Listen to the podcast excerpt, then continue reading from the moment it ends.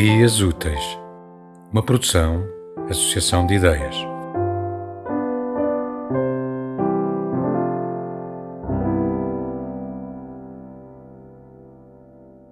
Continuava a pedalar a bicicleta, mas esta estava constantemente a imobilizar-se. O vento deixara de colaborar e começara a misturar a escuridão com a poeira, tudo num só remoinho. Que sítio magnífico! Repetia para si própria, enquanto um carro se aproximava, quase derrubando-a, mas não derrubando mesmo. Para se dirigir à casa do Sam, tinha de atravessar duas pontes, virar à esquerda, ir em frente e depois virar à direita. Verás um grande edifício verde, que é também azul quando o viste mais perto. Eu moro no edifício que se encontra atrás desse. Na continuidade da estrada, uma ponte decorada com pequenos dragões de pedra branca separava a bicicleta de Maddie do canal. Espreitou da bicicleta em movimento e olhou para a água fosca. Nenhuma da iluminação dos candeeiros que circundavam o canal se espelhava. Era uma água que não refletia nada, não tinha brilho. Seguiu as instruções que Sam lhe tinha dado, até que começou a distinguir ao longe o tal edifício verde. Quando se aproximou do edifício verde, verificou que este realmente também podia ser azul. Do outro lado da rua havia uma fila de casas geminadas que brilhavam na escuridão. Pedalou em direção àquele brilho. Contudo, ao aproximar-se, apercebeu-se de que não se tratava de casas. Eram apenas caixas a arder, umas por cima das outras. Subitamente, no outro lado da estrada, avistou o Sr. Yu a pedalar. Ao vê-lo pedalar na sua bicicleta comunitária, não pôde deixar de pensar na forma como a tecnologia já constava na cultura citadina de cinza, atravessando todas as gerações. Aproximou-se para o cumprimentar, mas quando ele se virou na sua direção, apercebeu-se que não se tratava exatamente do Sr. Yu. Era alguém muito parecido com o Sr. Yu, só que mais novo. Seria o seu neto. Agora já se tinha aproximado demasiado para entretanto não lhe dizer nada.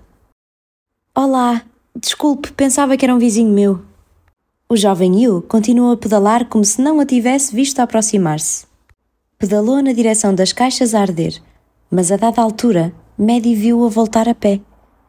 Tinha deixado a bicicleta encostada a um canto. Cambaleava com urgência, agora em direção a Maddie. Parecia ter agora algo a dizer-lhe. Vi ali o cão, disse sem olhar diretamente para Maddie. Como? Viu o cão do condomínio Xénia?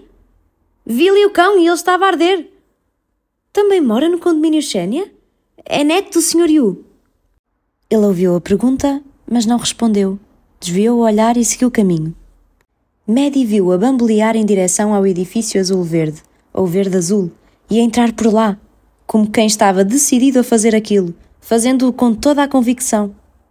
Sentiu-se intrigada Talvez fosse uma daquelas situações em que devesse seguir o coelho branco para a sua toca, exceto que aquele não era um coelho, era o Sr. Yu, só que mais novo. Foi atrás, mas quando entrou pela mesma porta, já não o viu. Diante de si, erguia-se um lance de escadas que iam dar às respectivas plataformas de cada andar.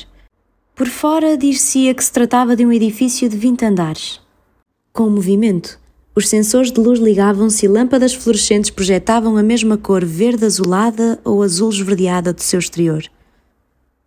Maddie olhou para a própria mão a mudar para aquela cor provocadora, a deixar de ser mão e a ser cor turquesa, marinho ou que porra, e sentiu-se quente por dentro. Sentiu que estava no sítio certo. Não vislumbrou quaisquer vestígios da versão mais jovem do Sr. Yu.